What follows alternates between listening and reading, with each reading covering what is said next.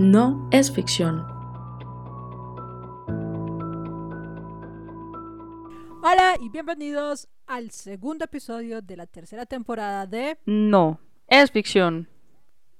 Y esperamos que les... Lo estamos grabando el mismo día. Sí, estamos grabando el mismo día, pero ellos ustedes no lo saben.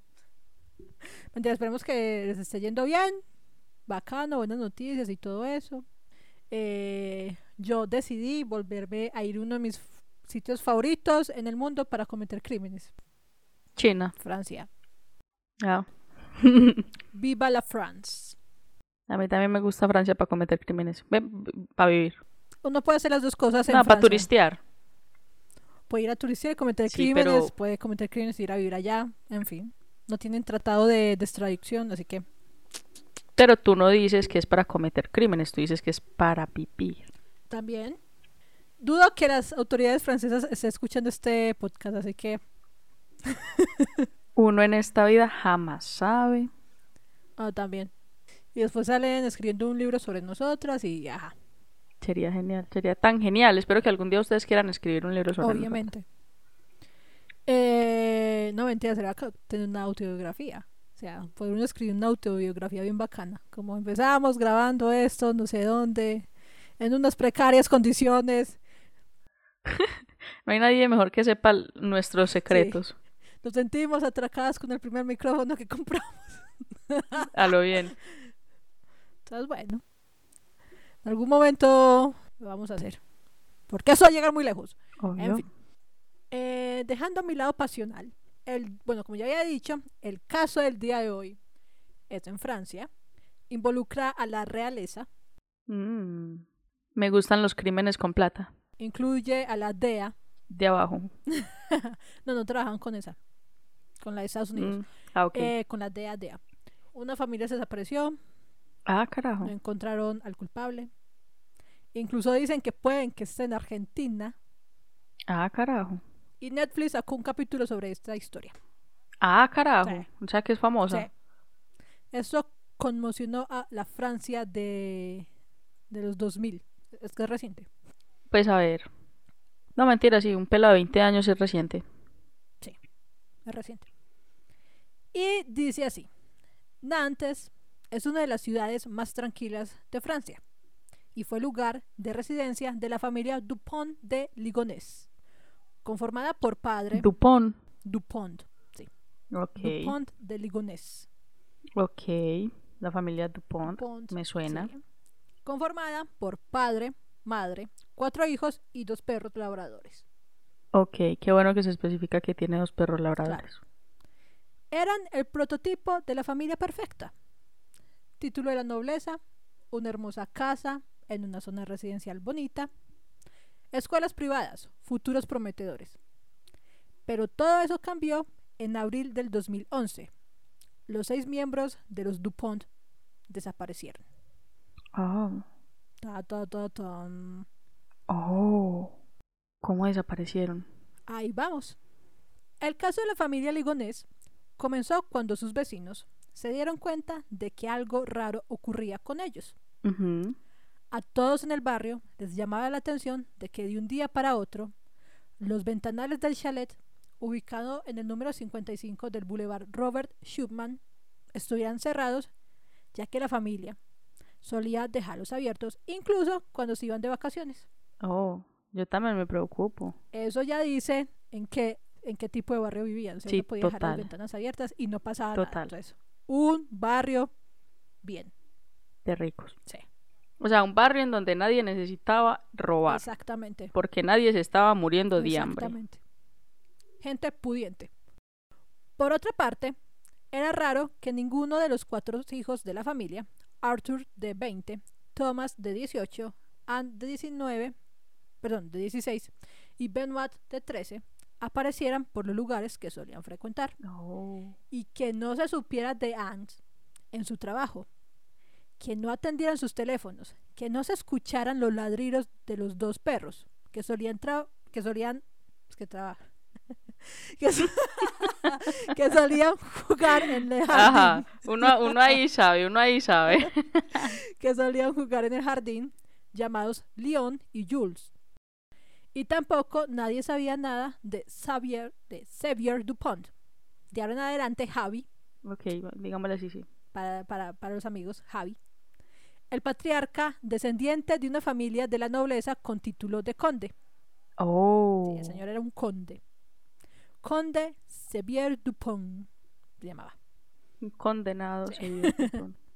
Literal, la familia entera había desaparecido de la noche a la mañana.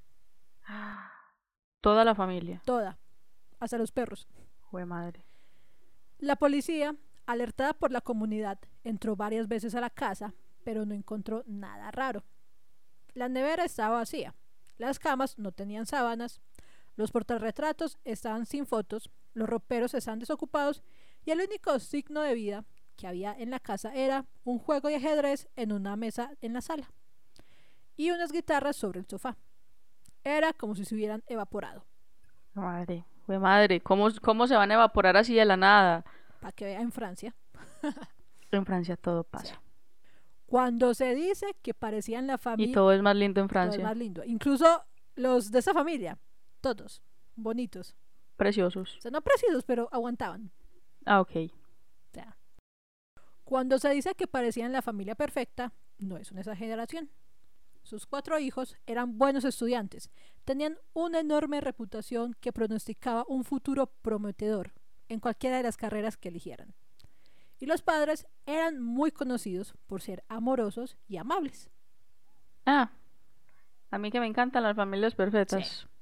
Qué belleza la perfección. Exacto, esa familia era el sueño de cualquiera. Sona- sona- sonaste Mm. como Marsh. Mm, ¿Qué hubo? Es que.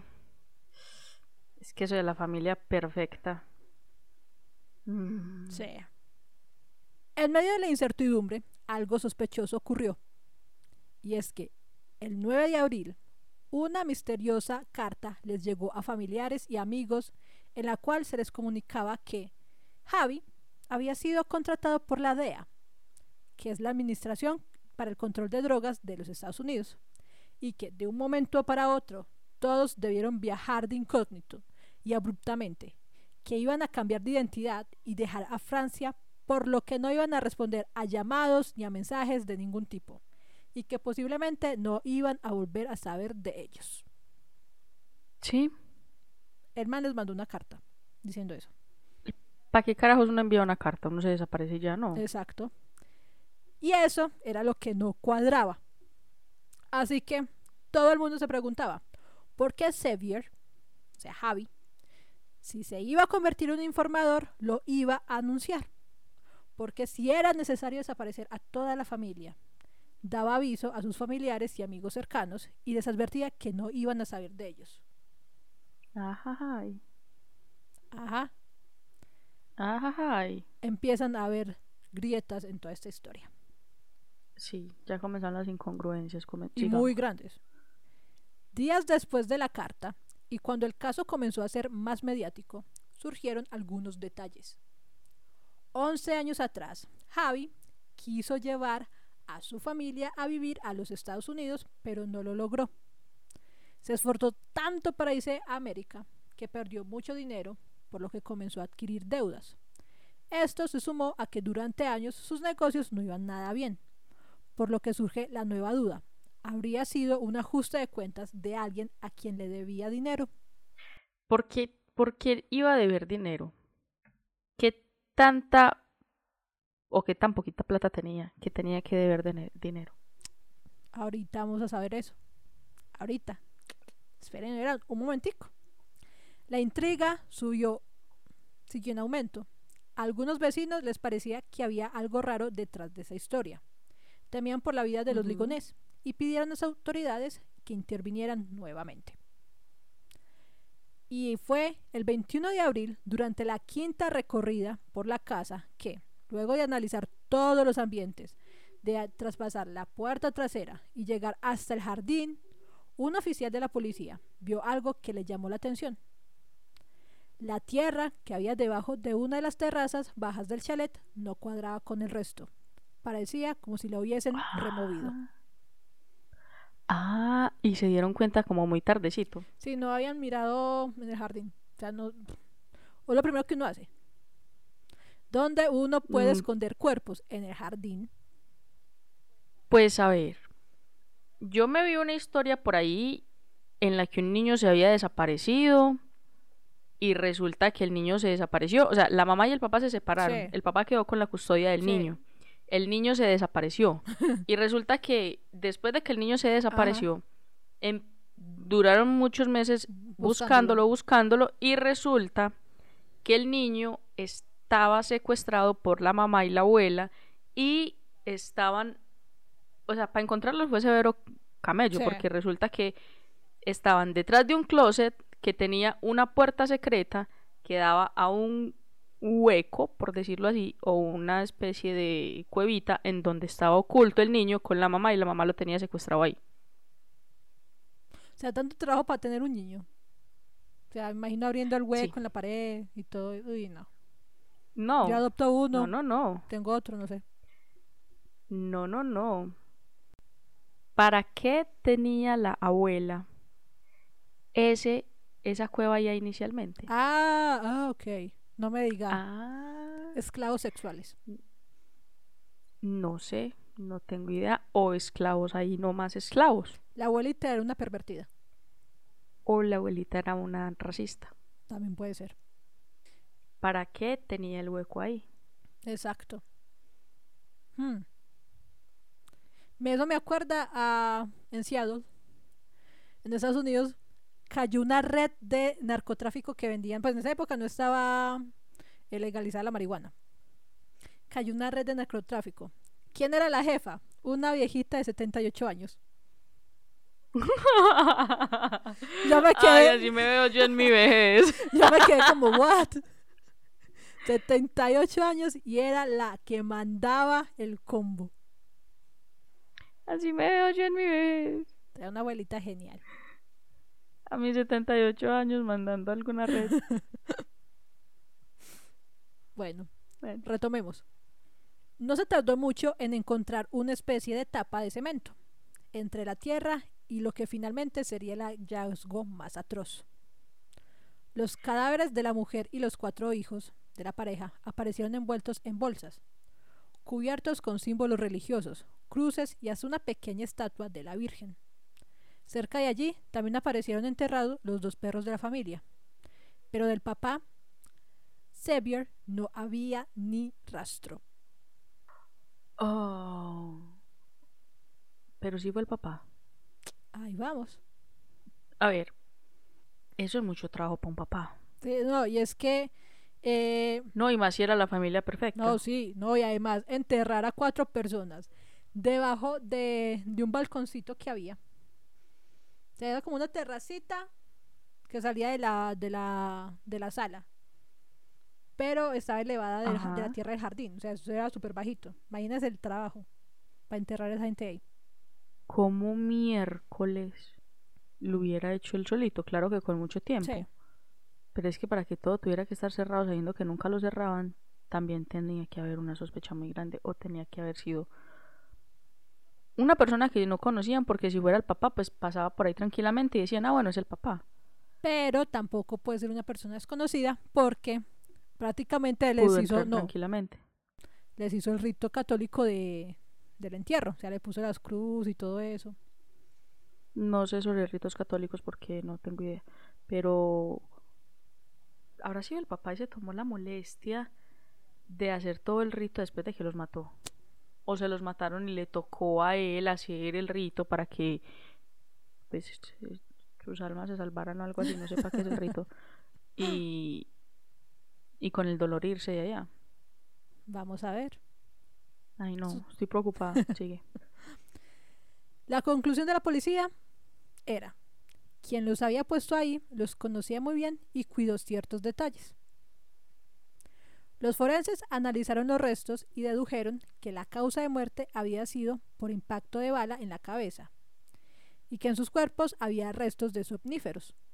Es decir, los asesinaron, Que los durmieron y ya después los Ajá. mataron. los asesinaron mientras dormían. Oh, pero eso sí fue muy bonito. O- Yo insisto en que es el papá, porque para que los duerman y después los asesinen, o sea, tiene que ser una persona que los quiere Sí. mucho, pues. Necesariamente. Que no los quería matar, que no, no, porque es que yo no me voy a tomar la molestia de, No, de porque- dormir a alguien para que nos, nos Bueno, no vea cómo lo voy a matar. Sí, o realmente si eran la familia perfecta y los quería mucho. O sea, porque una familia disfuncional, pues antes prefiero que sufran más, antes de morirse. Sí, sí, sí, pero, pero, pues, a, a lo que me refiero es que él, él tuvo que, o sea, sí los quería, pero igual los mató. Ya vamos para allá. Ay, qué feo. Me desespero.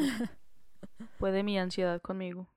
El arma era un rifle calibre 22 que extrañamente no hizo ruido porque ningún vecino reportó haber escuchado algún disparo.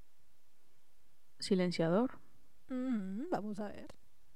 Y eso que en Francia las casas también son muy pegaditas. Y nadie escuchó nada. Y era un rifle. O una. Era un Sí, rifle. un rifle. Jue madre. Alguien que sepa de armas y me diga que sea un rifle, se le- un rifle no le puede poner silenciador. Sí, sí se puede. Sí se puede. Ay, Dios bendito. Bueno, entonces digamos que fue con silenciador o con mil almohadas encima. Y como ya conocemos en Francia, uno puede ir a comprar un montón de cosas para el hogar y no sospechan nada. Está No, remodelando. nadie. Por, Y más si tienen plata. sí. Acuérdense de los ladrones que hasta alfombraron el túnel por donde robaron. El lugar. Ajá. Y era muy normal porque uno puede remodelar la casa cuando quiera y como quiera. Exacto. Uno verá que tantas alfombras le pone al- al- a las paredes y al techo. Ajá. Siendo Javi el único que no estaba muerto, al menos no con certeza, se convirtió en el principal sospechoso del caso. Y Javi es el Sí. papá. Xavier, o sea, Javier Ay, en no. español. Sí, sí. Xavier. Sí, profesor X. Bueno, después del hallazgo de los cuerpos, los peritos revisaron toda la casa y no encontraron nada. Literalmente nada. No había rastro de sangre en ningún lugar.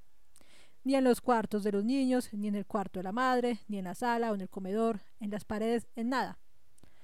Y luego, Como que no. no, o sea, no chisgueteó la cosa, pum. Como que no. No. Jue madre. Entonces, ¿dónde miércoles estaban para disparar? ¿Dónde los puso? O cómo lo disparó.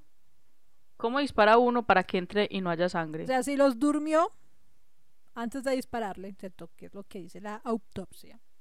Yo digo que él empapeló toda, pues, puso muchas bolsas o plástico alrededor de la cama de los muchachos antes de matarlos. También. Y ya es más fácil deshacerse de un montón de plástico y ya, Que hay un montón de gente y sangre. de sangre, porque siempre va a dejar rastro. Ajá. Sí, así tipo Dexter. Sí, exacto. Como el aura donde Dexter hacía su hermoso trabajo. Que está lleno de, de plástico. Luego revisaron las bolsas. Los cuerpos estaban envueltos en colchas y sábanas y puestos en bolsas de basura. Pero en ninguna de estas había una sola huella o algo de ADN. Nada. Así como Dexter. Ajá. Tal cual. O sea, o sea, este tipo se tuvo que haber visto la serie. Exactamente. O sea, tenía Fox y ¡pum! Se lo veía. O sea, no se lo perdía.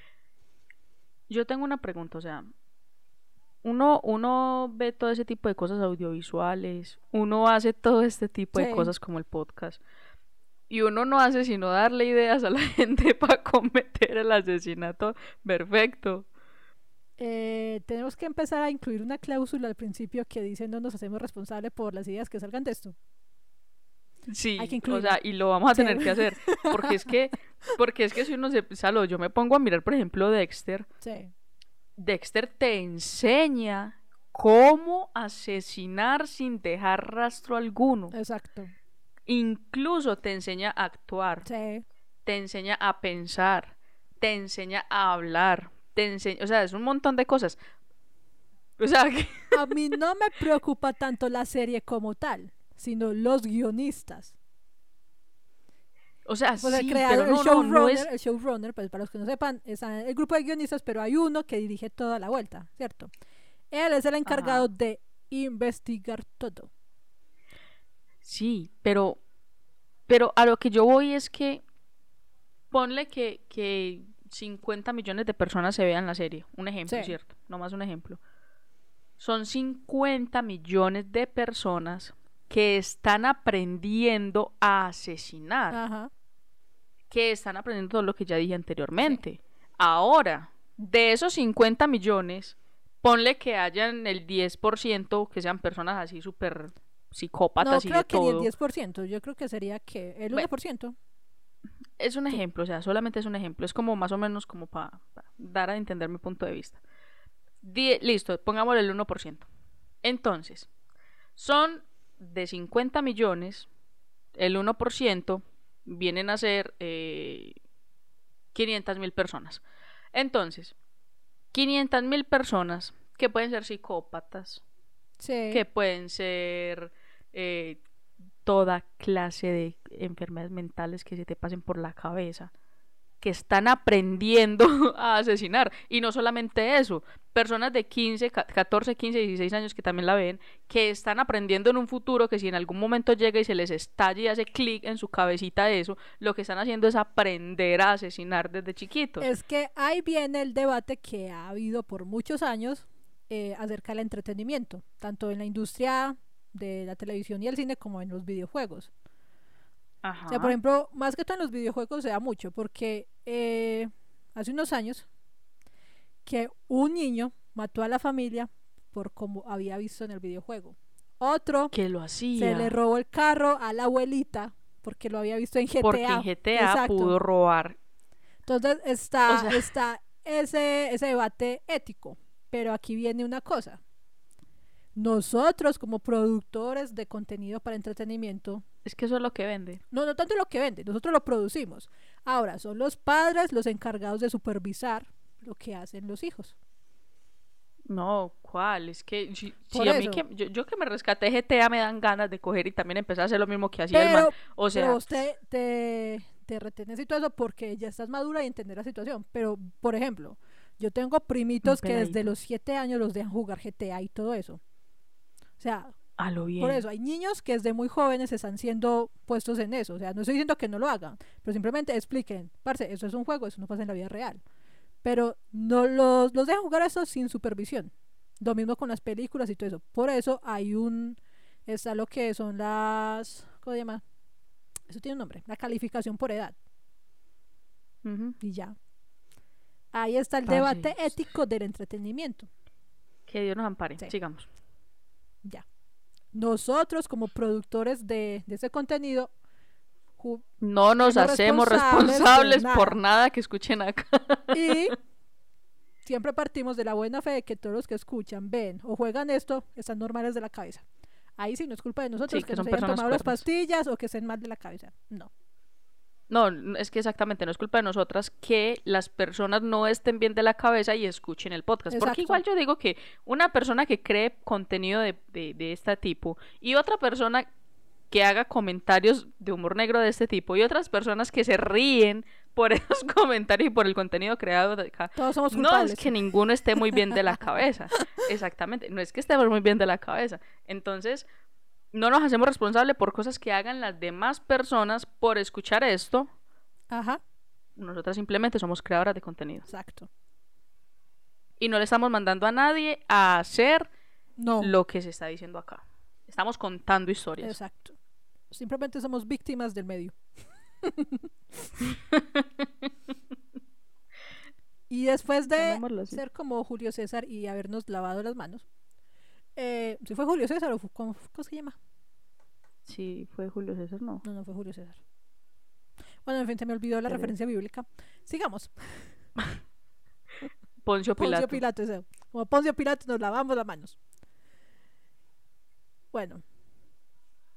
A partir de ese momento, Xavier Dupont de Ligonnès pasó a ser el hombre más buscado de Francia, acusado de la masacre.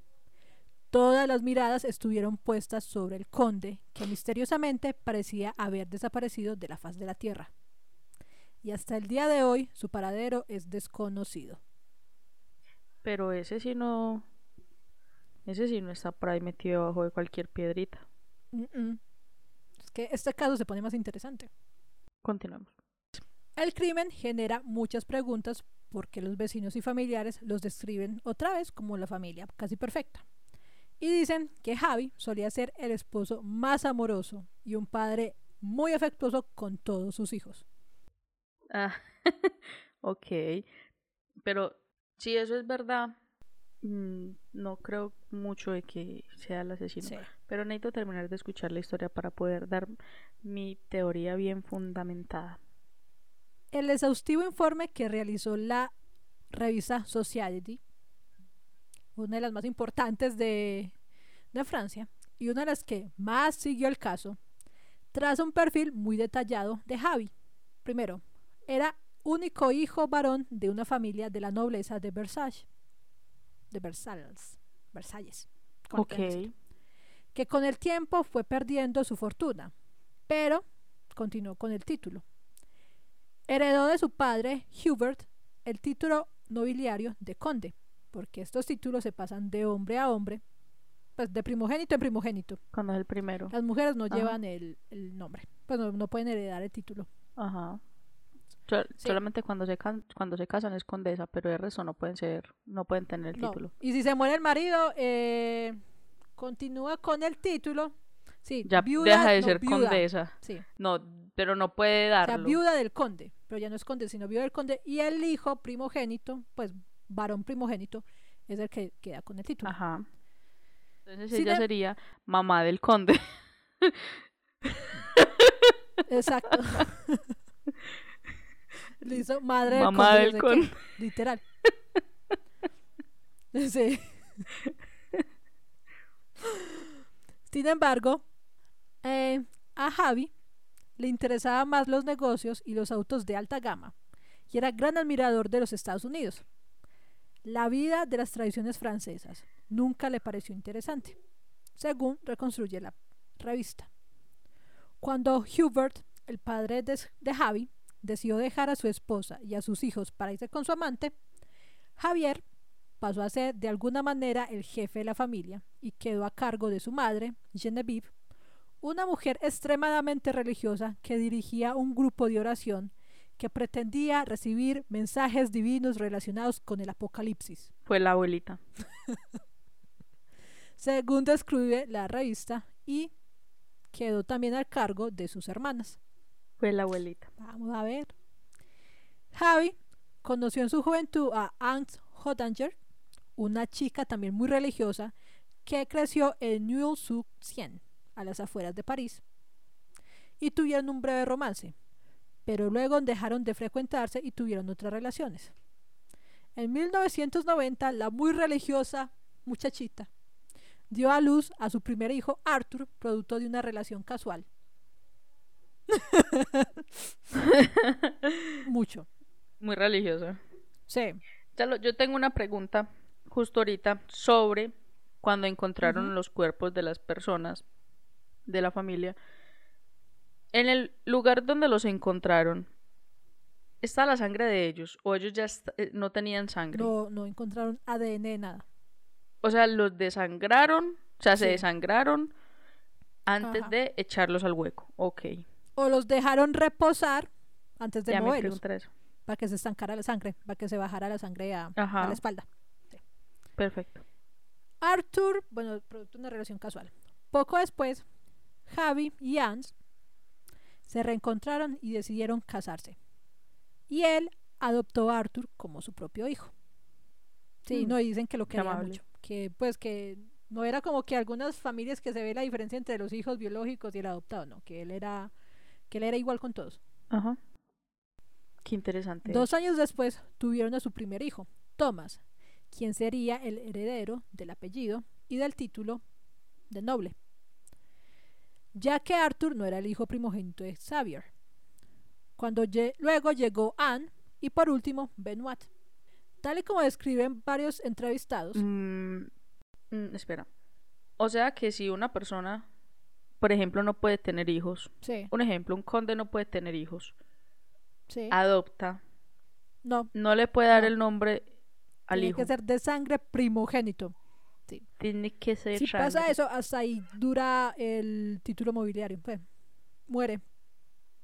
Hasta ahí acaba Las generaciones de condes y condesas y todo, ahí cabe, ahí cabe, ahí muere. Ok. Tal como describen varios entrevistas. Bueno, igual murió Sí, también, también, ahí. sí, entonces, ya. pues. Igual ahí murió, Murió. entonces ya qué carajo. Hay otro título que muere ahí. Tal y como describen varios entrevistados, Xavier siempre se mostró con todos como un padre muy afectuoso. Hay numerosas fotos de él abrazando a todos, sonriendo y jugando con ellos en la playa. La Casa del Espanto fue el título de la mayoría de los medios locales. Pesadilla en una casa de Nantes, eligieron otros. A partir del hallazgo de los cadáveres en el jardín de los Legonés, se abrió una investigación que hasta la actualidad sigue en curso. Se empezó a armar una línea de tiempo que sitúa a la noche del domingo 3 de abril del 2011 como el comienzo del terror. ¿Cuándo? Eh, la noche del domingo 3 de abril. Gobierno del terror. Comienzo de la noche del terror. Eso es un buen nombre. Sí.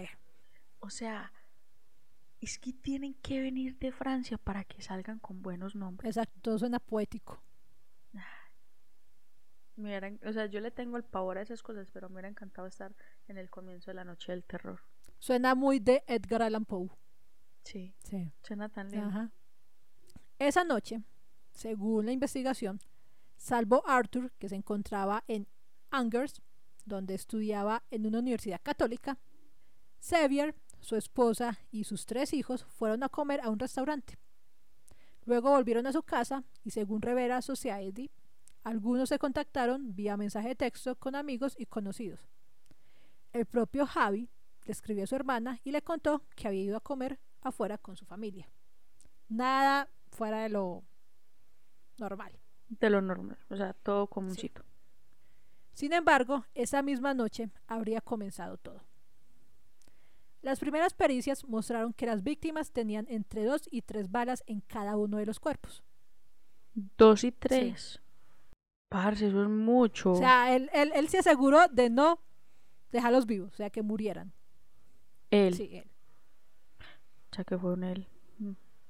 Además, en los chicos se encontraron rastros de una sustancia que sirvió para adormecerlos, por lo que la principal hipótesis señala que todos ellos fueron atacados mientras dormían. No. O sea, sí, obviamente sí. Pero, pues porque estaban dormidos. La mamá se encontró. Ah, no, ahí viene. En el caso de Angst, la madre, un dato impactó a los investigadores. En la habitación matrimonial encontraron un aparato que se usaba para luchar contra las apneas de sueño. Según, ¿saben lo que es una apnea de sueño? Sí. Dejar de respirar mientras uno duerme. Entonces le ponen a uno un Ajá. aparato que le suministra oxígeno. Pam. Ajá. Sí, sí, sí. Lo que pasa es que este aparato, esta máquina, tiene una computadora.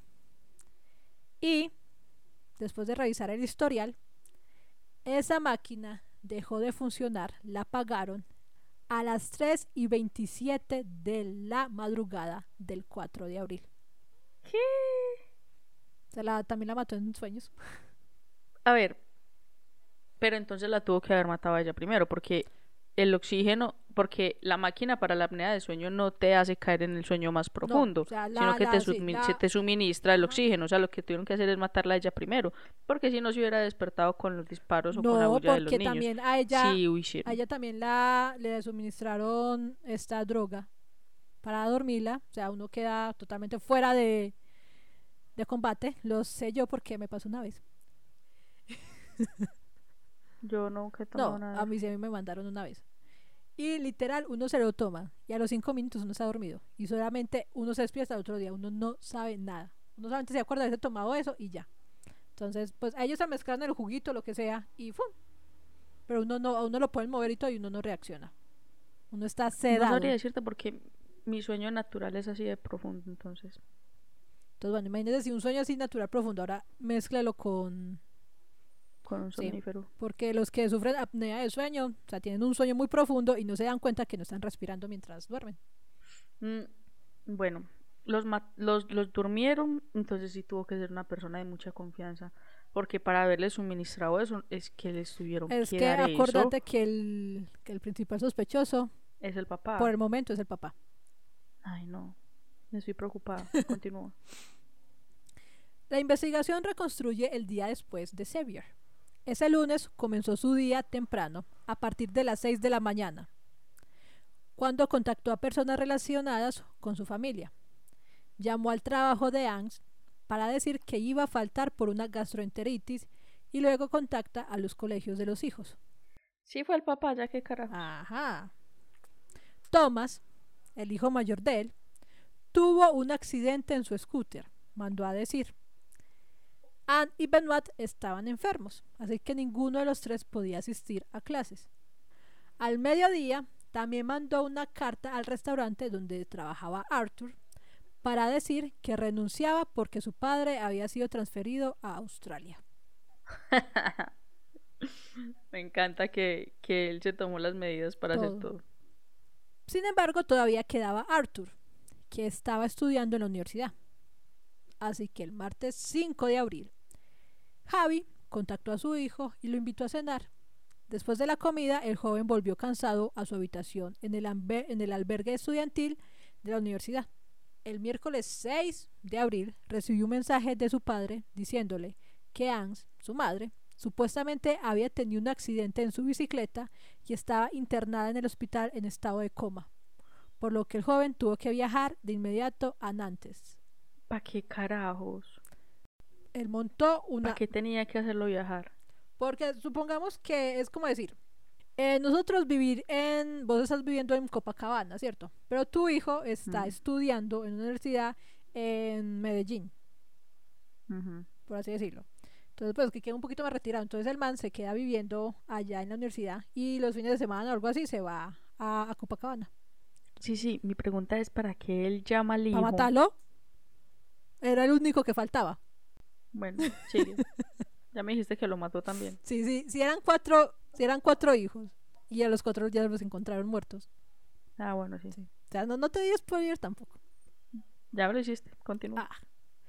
Con el tiempo se fueron sumando más pistas a comienzos del 2011, Javi había comprado un silenciador para un rifle que había encontrado en la casa de su padre.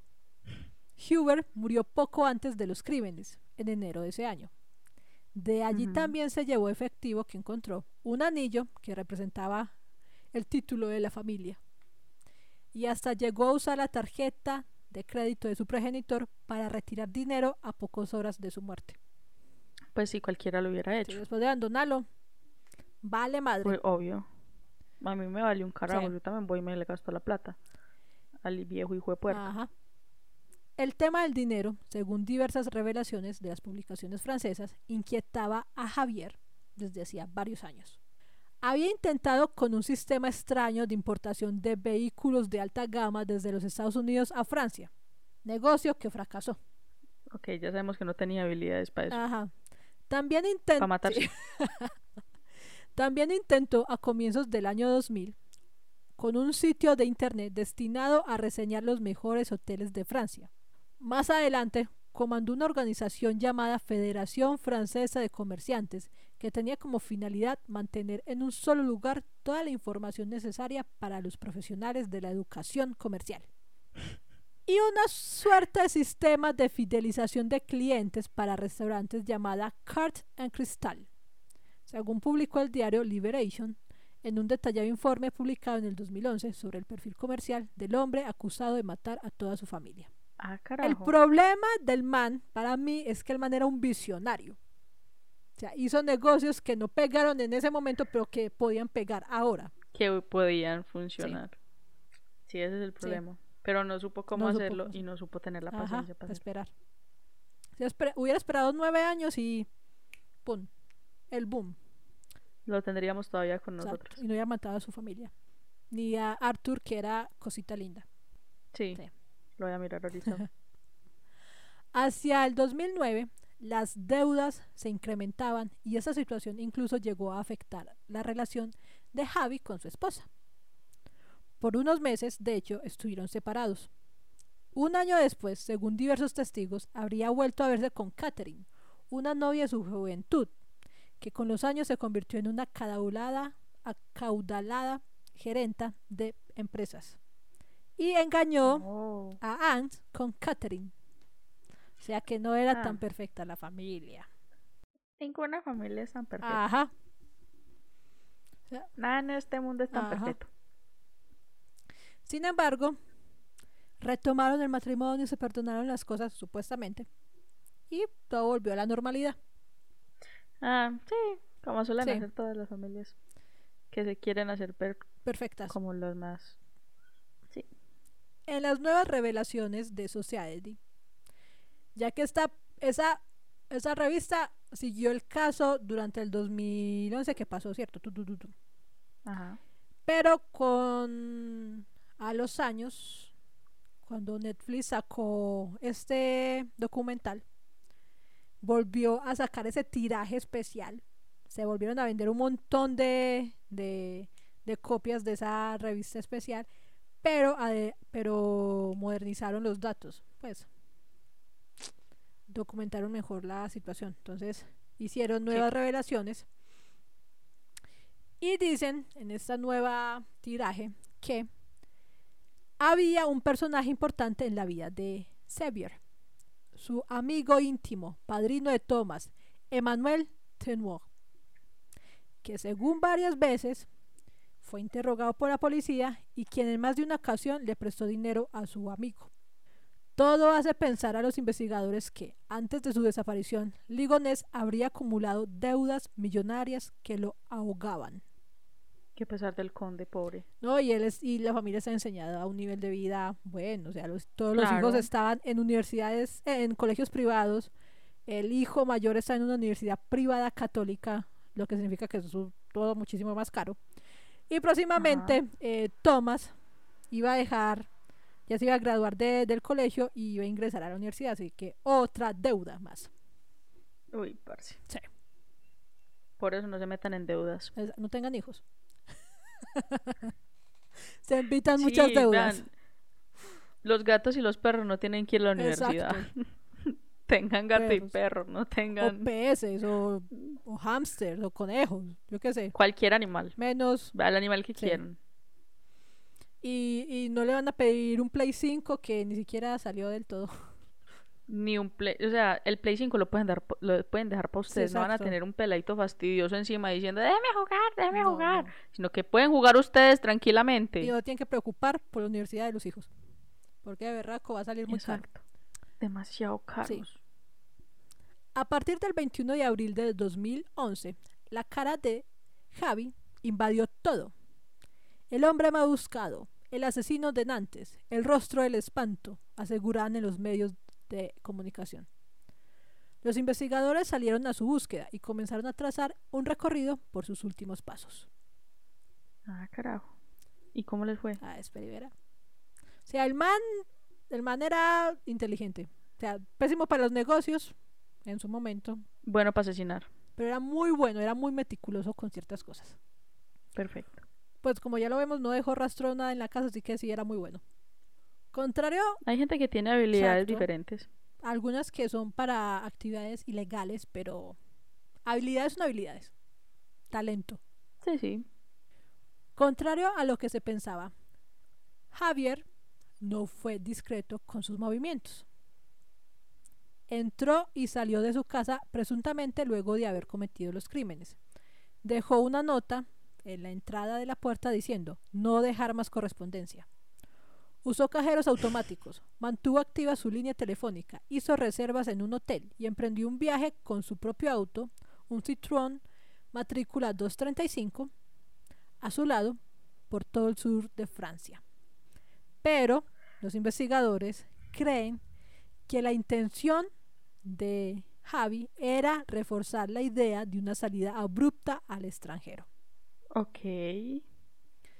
Para que pensaran que se Sí, fue por una parte sí. y pegar para Ajá. otra. O sea, que realmente tuvo que salir de rápido y todo eso, y, ah, ah, porque supuestamente él lo contrató la DEA. Ok. Sin embargo, El tipo sí terminaba siendo inteligente. sin embargo, su teléfono celular sirvió para armar el recorrido que hizo dentro de su país. El último rastro concreto que se tiene de él es el del 15 de abril. Pasó la noche anterior en un hotel en Requebrum y el último rastro que se tiene de él son las imágenes de las cámaras de seguridad de dicho hotel, que lo registraron cuando salió de su auto, que quedó abandonado en el estacionamiento. Allí se lo ve mientras se pierde en la inmensidad de una zona boscosa que hay cerca del hotel. Llevaba consigo un bolso. Por su forma y tamaño, los investigadores sospechan que ahí llevaba el rifle. Ah, no, sí, yo también lo sospecho. Desde entonces no se supo más sobre su paradero. Y ya jamás lo volvieron a ver. Ajá. Originalmente se pensaba que Dupont fue al bosque para cometer suicidio, pero tras varios intentos de búsqueda, rastreo, con todo, fueron semanas registrando toda la zona, nunca encontraron un cuerpo o algún resto No, imposible. sí, que indicaran que se hubiera muerto. Por lo que decidieron lanzar una orden de arresto en mayo de ese mismo año. Pero hasta la fecha nadie sabe dónde está y muchos creen que Javi no salió del bosque, sino que en realidad caminó hacia la costa, donde fue recogido por un bote pequeño que lo transportó a otra ciudad, desde la cual pudo viajar a otro país. Y así fue como Javi se perdió del mapa Sí, y dejó a la familia muerta. exacto. Pero ¿por qué tenía que matar a la familia? ¿No era más fácil que huyera con la familia? O que se perdiera él solo. Pero es que dicen que él era muy Que se desapareciera. pues muy orgulloso de, de- de saber que podía mantener a la familia bien, o sea, que tenía un buen estilo de fa- familiar y todo eso, que para él fue muy duro, dicen, que saber que no podía seguir manteniendo a la familia así, porque literal ya no podía más con las deudas. Pero igual. Sí. Igual. O sea, él si hubiera podido volar y ya. Lárguese. Yo prefiero que me tengan como. No, mentira, sí, yo prefiero que me tengan por asesina que por, por mala madre. Exacto. Un amigo del acusado asegura que Pero es que si yo asesino. Espere. Es que si yo asesino a mi familia, paso por asesina y mala madre.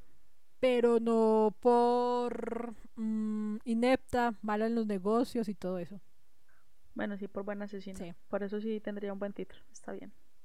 Un amigo del acusado asegura que, por sus conocimientos en diversos idiomas, en especial en el español, Javi podría estar en América Latina, más precisamente en Argentina, ¿Por qué en Argentina? porque a él le gusta Argentina. Ah, Sí. ¿y cómo le fue con el español? Dicen que lo maneja muy bien, que incluso no parecía que fuera francés hablando español, sino nativo de español. ¿Sí? Yo ya iba a decir que si había algún que si había algún argentino que nos estuviera escuchando que tenía algún amigo que hubiera llegado de Francia como por esa época más o menos o así. No, o en su Que no lo vecindario hay alguien que habla extrañamente el español, con un acento francesudo. Pero no, según todos los conocidos, él manejaba muy bien el español, que no parecía, pues que parecía hispanohablante, nativo. Qué teso. Por, Bueno, eh, si, hay- si alguno tiene un amigo que de vez en cuando se le sale alguna palabra en francés, cuando no cuando lo borracho, está cuando estudiando. borracho habla en francés. por favor, nos lo hacen saber, pues como para ir mirando. A ver cómo es la recompensa, cómo se la recompensa. Ahí cuadramos los dividendos. Pero bueno. Por su parte, Christine, la hermana del acusado, en sus escasas apariciones, dado que se encuentra en una especie de encierro de religioso junto con su madre, sigue sosteniendo que su hermano está vivo y que efectivamente es parte de la DEA. A ver, Es la misma madre y hermana que creen que están recibiendo mensajes apocalípticos. pero a ver, no es tan descabellado. Hagamos, hagamos solamente otra hipótesis. Resulta que la DEA sí reclutó al tipo este y resulta que lo habían reclutado mucho antes de tener a la familia y le dijeron hágase pasar por esposo, por buen esposo, por el hombre perfecto, por todo, porque su misión es matar a esa gente. Pero porque iba a ser la misión de matar a la gente, pues a la familia. Vaya usted a saber que tenía la esposa, que por eso iba a... Las teorías de o, Yuri. ya había ter- o ya había terminado su misión y tenía que matar a la familia porque la familia simplemente era una fachada. Eh, no, usualmente en esos, en esos casos, pues los que han revelado que ser espías y todo eso, se, los matan a ellos, pues los hacen pasar a ellos, al- al- a, la gente o lo que sea, como muertos. Y ya. O sea, literal, crean un accidente en que el- los restos del cadáver quedaron irreconocibles y hicieron la prueba de ADN, pero realmente Ajá. falsearon todo y así les deben creer a la familia que lo mataron, pero no matan a la familia. Sí, Entonces, bueno, está bien. La misión era la esposa. Pero él se enamoró de la esposa, entonces tuvieron hijos, adoptó a Arthur. señor y la señora Smith, Y- versión francesa. Sí, y entonces dijeron, la DEA llegó y lo encontró, él se había perdido de la DEA, la DEA llegó, lo encontró y le dijo, ah, con que sí, mata a tu familia o te matamos. Y él mató a la familia. Ok. Posiblemente, ¿por qué no? En este mundo estamos. En este mundo todo se puede. Sí. Las autoridades francesas, sin embargo, pidieron información a la agencia estadounidense, quien negó haber sumado al francés en sus filas. Aunque también para creerle a Estados Unidos es como que, eh, A Estados Unidos no le creo, exacto. muchito. Entre las hipótesis que se han barajado se encuentra la religiosa, en la cual no se descarta que el hombre se haya ocultado en algún tipo de monasterio o convento de clausura con una nueva identidad. Porque es muy normal en, en- en Europa que hayan ese tipo de conventos. Yo sí creo eso. Con el paso de los años, la policía ha recibido decenas de pistas de personas que aseguran haber visto a Dupont en distintas partes del mundo. En el 2015, una periodista incluso recibió una nota de un hombre que aseguraba ser Sevier, que había sido escrita al reverso de una foto en la que aparecían los hijos de esta familia y decía, todavía estoy vivo desde entonces y hasta ahora. Pero se realizaron los exámenes y análisis de rutina para establecer si era verdad, pruebas de ADN, huellas dactilares y mm, ¿qué se llama? analizaron la, la, tipo de letra, La firma. pero no encontraron ninguna pista. Todo resultaba ser concluyentemente falso. Porque, a ver, ese es el tipo de frase que yo quiero en mi epifacio. ¿Cuál? Todavía sigo vivo desde ahora, desde entonces hasta sí, ahora. imagínate. Sería muy bacano. Ya sé cuál va a ser el mío.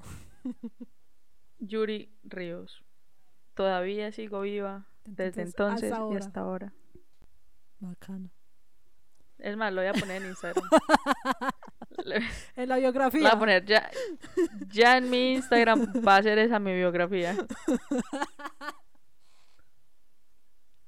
Y así, un Pero era- asesino no, en serie, parricida, te inspira en tu biografía. Para que veas. Así fue. literal. Todavía sigo viva desde entonces y hasta ahora.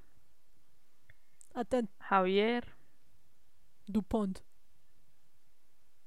listo. En el Me 2018, encanta. la policía recibió una pista de que Sevier podría estar viviendo como un monje en un monasterio. Pero se trataba solo de un hombre que se parecía demasiado a Dupont, pero no era el verdadero asesino. Wow. En octubre del 2019, una nueva sospecha revolucionó a todos en Europa, especialmente en Francia. Se especuló que por fin la policía había detenido al ligonés en Glasgow, Escocia. Sin embargo, se trató de una falsa alarma. Ilusos. Sí. Por ahora, nadie sabe dónde está Xavier Dupont, qué pasó con él o si realmente sigue vivo y podríamos nunca llegar a conocer las respuestas a estas preguntas. No, y ni la vamos a conocer. Sí. Nueve años después de que se encontraran los cuerpos de la esposa y los hijos de Javi y de que se emitiera la orden de arresto, Bruno Steinbart, un gran amigo de la infancia del fugitivo, continuó investigando. Durante una entrevista exclusiva a una revista, habló extensamente sobre el lanzamiento de su libro The Impossible Friend. Bruno reveló que espera encontrarlo algún día y dijo lo siguiente.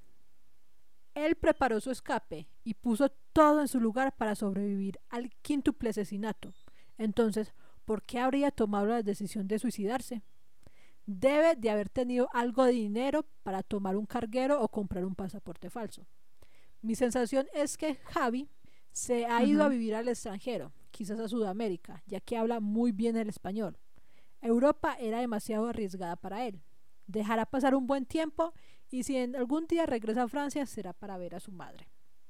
Cosa que dudamos que haga. Sí. O sea, no es como que muy filial el man al final de la historia. No. No. Claro, lo creíamos muy perfecto, Pero pero, no. no. Por otro lado, el mejor amigo de Dupont, Michael Bretif, dijo a una entrevista que estaba convencido de que el asesino había hecho una nueva vida en el extranjero. Personalmente creo que está vivo. La probabilidad es bastante alta. No tiene sentido planificar todo este escenario para ir a suicidarse en algún lugar y ya. No, Yo lo Sí. apoyo. Antes de, plan- Si lo dice el mejor amigo que Sí, lo exacto. conocía. antes de plantear una de sus hipótesis, dijo, es alguien que es discreto, carismático, que puede cambiar de apariencia fácilmente, muy simpático y que habla varios idiomas con fluidez y sin acento. Puede pasar por una estadounidense sin problemas. Y supongo que eso fue lo que hizo. Lo único cierto, Ah, es que este condenado era bien él políglota. era políglota, sí. Eh, hablaba inglés, español y no sé cuál era el otro idioma que hablaba el man. Que lo hablaba perfectamente. Yo quiero llegar a ese Sí. nivel. Y después matar a tu familia. Sí. No, no, no. hablo, hablo mi inconsciente muy rápido. Consciente la, la, la. Padre, yo estaba, yo estaba súper concentrada como en lo que estabas diciendo. Me su- no, este perro subconsciente. Ay, Yuri.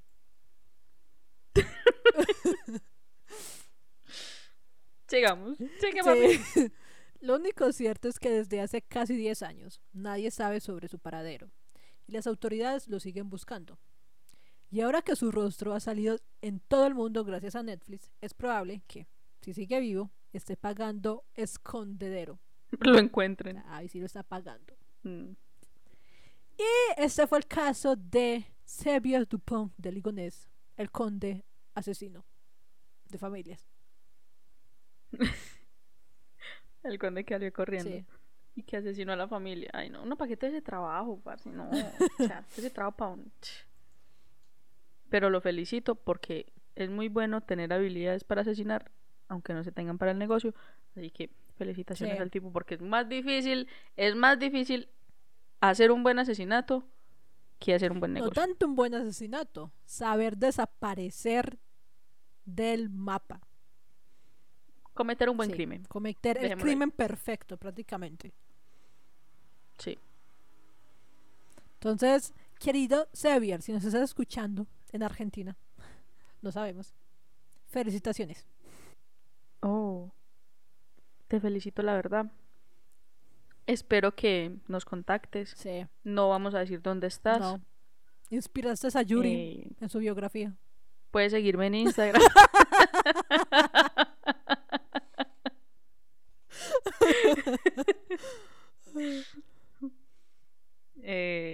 y no, pues sería un gusto conocerte. De lejitos. lejitos. Ahí me termina matando también. Ah, No, pero estuvo muy, muy, muy bueno el episodio. Muchas gracias, Salom. con gusto. Muchas gracias a todos los que llegaron hasta, hasta el final del episodio.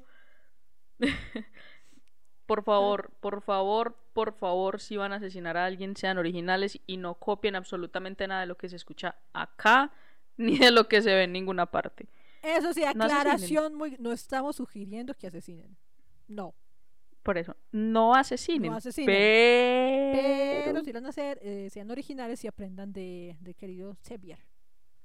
Javi hizo Sí. muy buen No, trabajo. no, porque somos nosotras las que lo dijimos. O sea, Mentiras, no. tomen cositas que les sirvan, Sí, no más. y ya. Y queridos amigos, esto ha sido el segundo episodio de esta tercera temporada. Muchas gracias por escucharnos. Nos escuchamos la próxima en un nuevo episodio de No, es ficción. Chao, chao. Bye. Y en nuestras redes sociales nos pueden seguir en nuestro grupo de Facebook como No es Ficción, Instagram No es Ficción guion bajo podcast y nuestro correo electrónico podcast